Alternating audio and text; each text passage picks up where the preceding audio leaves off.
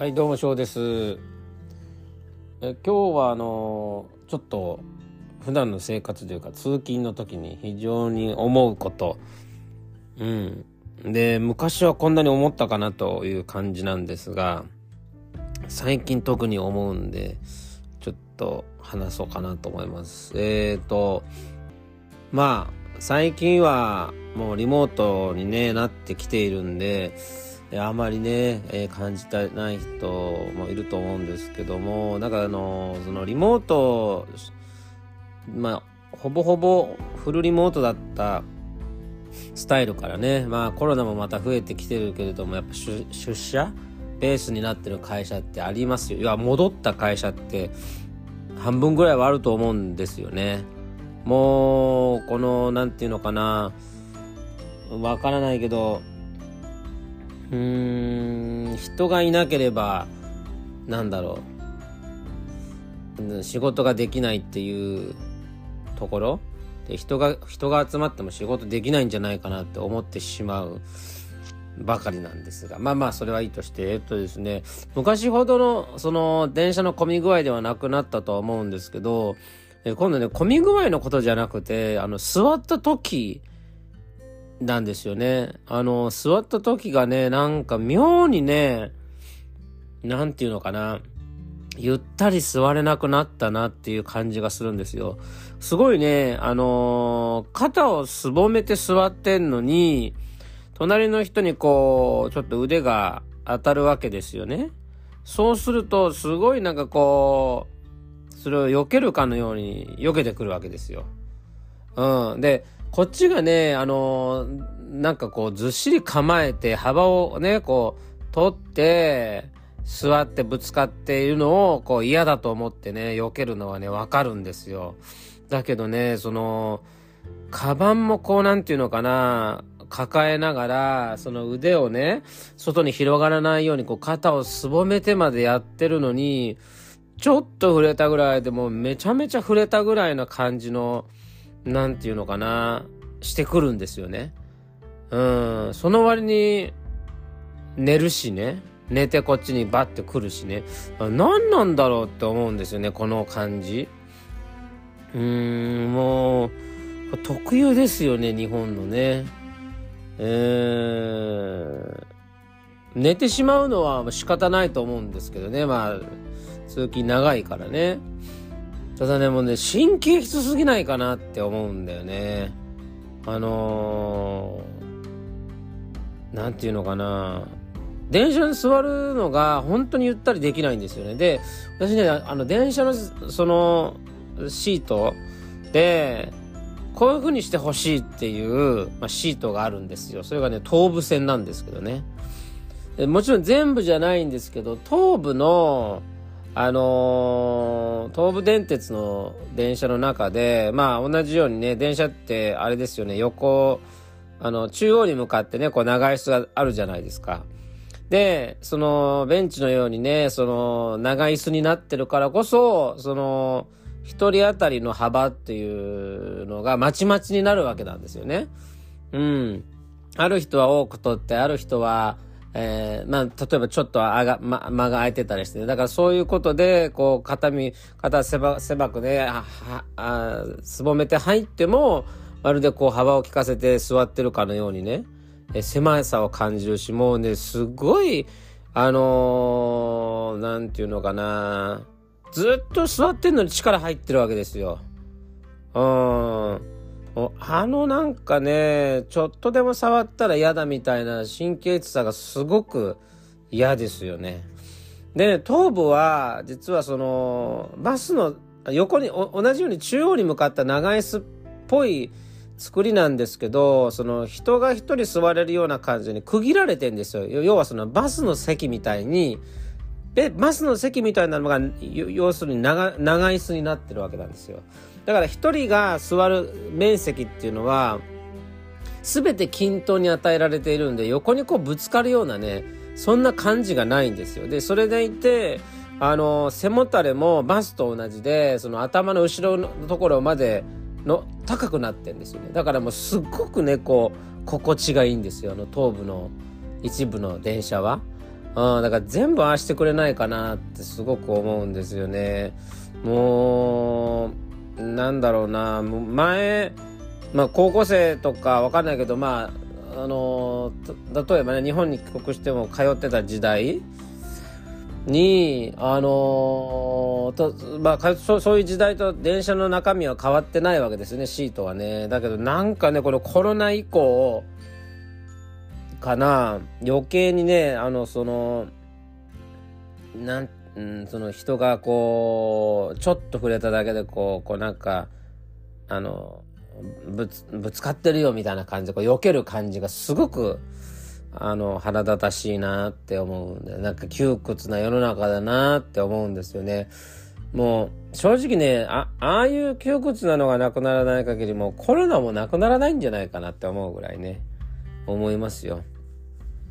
まあコロナは、その、日本にとってはね、デジタルトランスフォーメーションっていうか、えー、それにこう、そういうね、話が出てきてながらももうやらない会社だらけだったと思うんですけどね。まあそういう変化にようやく、うーん、向かおうというね、行動が出てきたと思うんですけどね。でもね、コロナのような、ものがなければ動けないっていう社会もすごいと思いますよ。うん。そこまで麻痺してんのかって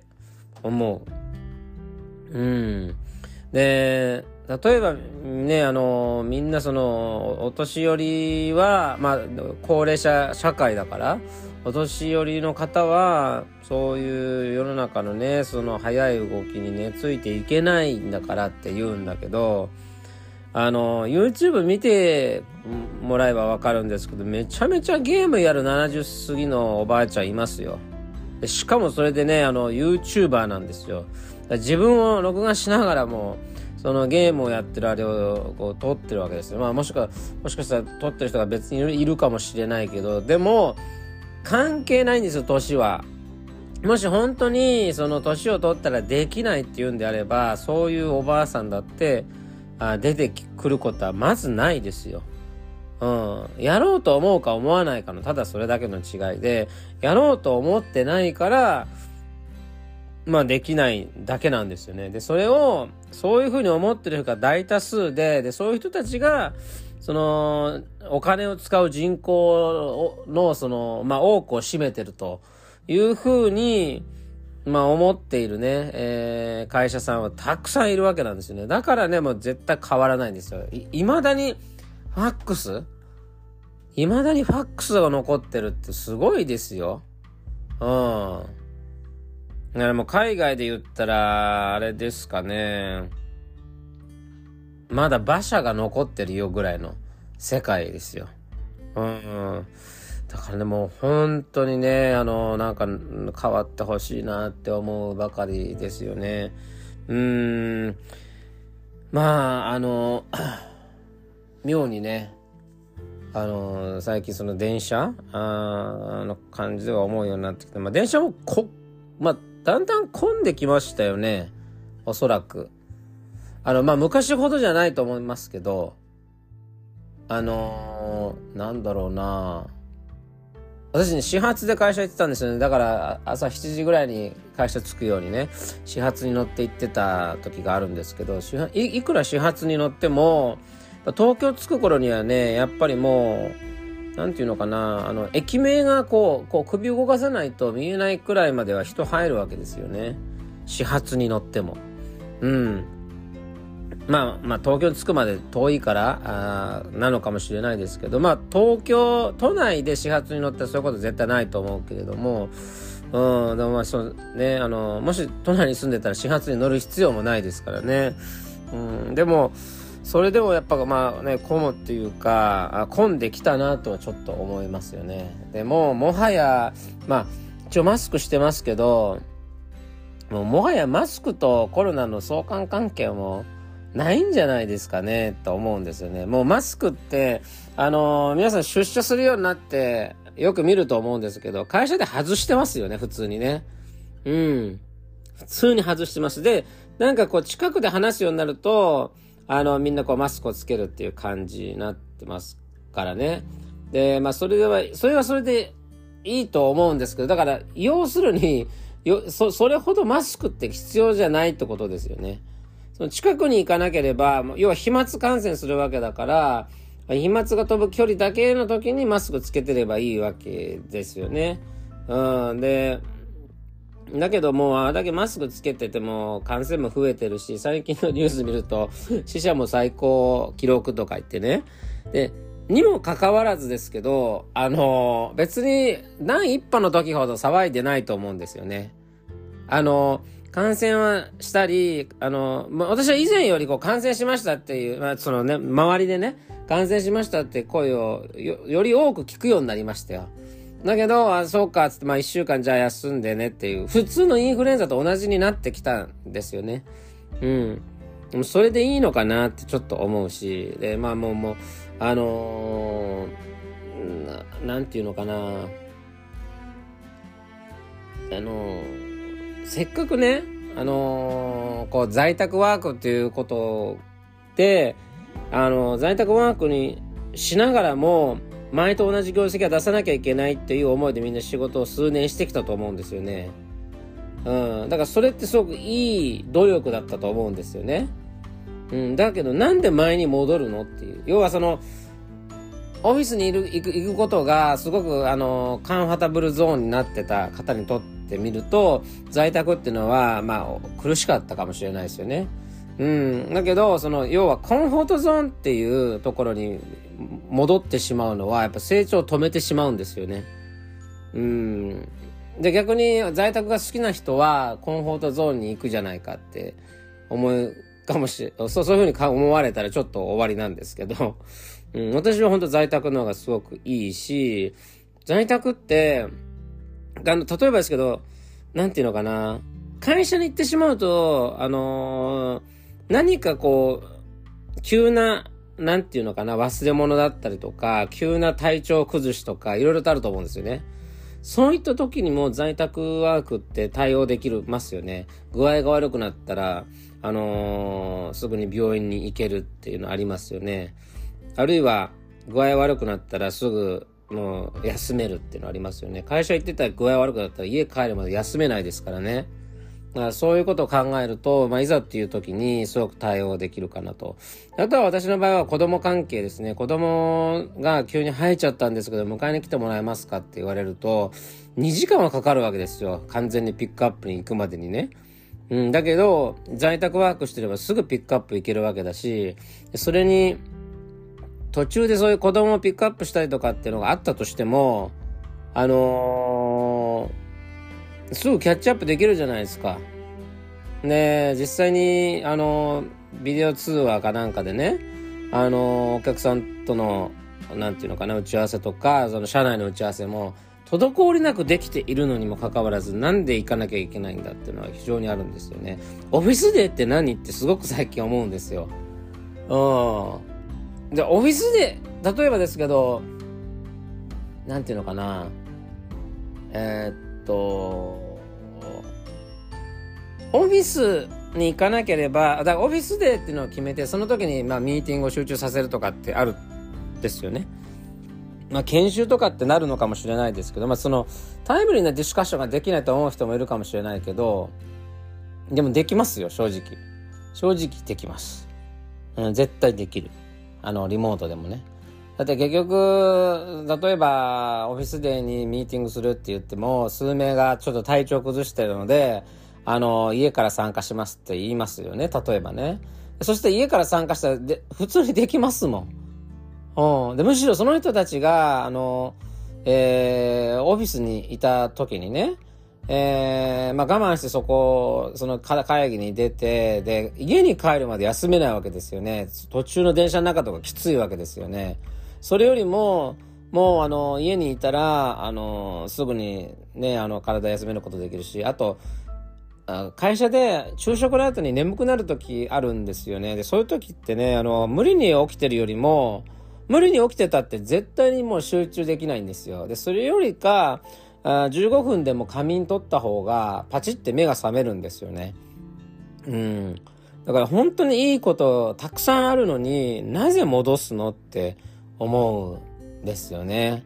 はい。だからもう、あともう一つ、えー、あれ、勤怠管理の時間のやつありますよね。あれってまあ時間でもうね、あの、遅刻する遅刻しないっていうのを言ってるところもまだあるでしょうけど、それよりも何よりも、その、管理職のね、以降以降の人っていうのは、あの、残業代出ないわけじゃないですか。か残業代出ない人がなんでクロックイン、クロックアウトするのって思っちゃうんですよ。って思ってたんですけど、あれは日本の、あの、あれですよね、えーえー、国の機関に何か言われた時に提出するというかものだと思うんですよね。ちゃんとあの働きすぎとかねそういうことが行われてないかっていうのを証明するためにやってるわけですよね。でもそもそもですけどそれをかそれをもう国が管理しないともう違法行為を続けてる会社が出るっていうことがもう問題なんですよね。うん。だからそういうのがなくならないんですよ。なんで、あのー、なんていうのかな。もっと、逆に言ったらもっと厳しくすればいいのにと思うんですよね。だって、ああいうのつけさせたって、私には前の会社でもそうですけど、あの、実際には、あのー、勤怠をね、そのクロックアウトみたいなのしたっても働いてますよ。皆さん。残業してるのに残業代も払われないし、その割にその9時から5時の範囲内をもう過ぎてても、あの、ね、勤怠管理だけはもうね、帰ったことにして仕事はさせられててっていうね。うん。で、そういうところ多いと思いますよ。日本の企業はね。うん。だからもう本当に1億ぐらいのあの、罰金を課せばいいんですよ、会社に、会社がね。本当に。で、ただ、でも、なんかね、日本の会社って下手な、下手なんだよなと思うのはあるんですけど、あのー、不思議なんですけど、あの、なんていうのかな、なんか言い表せない、あのプレッシャーがありますよね、日本の会社ってね。帰ったらいけないんじゃないかっていうような雰囲気あれをなくしてほしいなって思いますよねうん例えばそういうなんかあの労働を、ね、させすぎるとかっていうことでまああの虚偽のね申請とかをしてたところをどうやって見つける気なんだっていうのはありますよね。うん。ねあんなのみんな抜け、抜け、抜け穴だらけだからね、ちょっとそうやって抜け、抜けるんだろうけど、まあ、ズルするところもあるんでしょうけども、仮にね、じゃあ、あの、毎回1億の罰金を払わなきゃいけないってなったとしますよね。そうすると、本当に定時までには返させられるんだけど、今度電話攻撃でね、家帰ってから必要にね、あ、明日の朝一までにこれを仕上げろとか言われるのも労働ですよね。正直。うん、そういうことをする上司いますよね、たくさんね、日本はね。うん、そういうのは絶対なくならないじゃないですか。じゃあ、その仮にそういうのがあった時どうやって見つけるんだっていうのもありますよね。見つからないと思ってるからやるわけですよね。うん。だからね、あとね、そのアメリカから帰ってきたからこそこういうふうに思うんですけど、家帰、家が多分、あのー家に居場所がない上司は絶対仕事するような気がするんですよね。に、逃げ場として。うん。普通その、あの、じゃ、じゃ父親なり母親なり、じゃあ、まあ、じゃ父親としましょう。父親がね、こう家帰ってきた時に、まあ子供からも奥さんからも引っ張りだこっていうね、家族サービスせずにはもう本当に回らないとか、ああ、とは、なんていうかな、逆に家事をやるっていうね、人の場合ですよ。家事をやらなければいけない、育児をやらなければいけないって人からすると、その帰ってから部下にあれしとけこれしとけなんて言う暇もないですよね。で、例えば家帰ってじゃあ家事がない、食事を食べてとか、まあ、あの、家事もない、育児もない、えー、掃除、洗濯もないって人だと食べた後絶対ね、暇になりますよね。そしたらやっぱりそういった仕事をしちゃったりしますよね。そういうのもあるんじゃないかなと思うんですよね。要は家、家が帰りたい場所であったら帰りますよ。だけど、そこまで、あの、なんか、意味もなく家にいるってこと、あ、家じゃなくて会社で仕事するってことは何かしら理由が、その家に帰りたくない理由があるんじゃないかなって思っちゃう、ね、今日この頃でした。それではまた。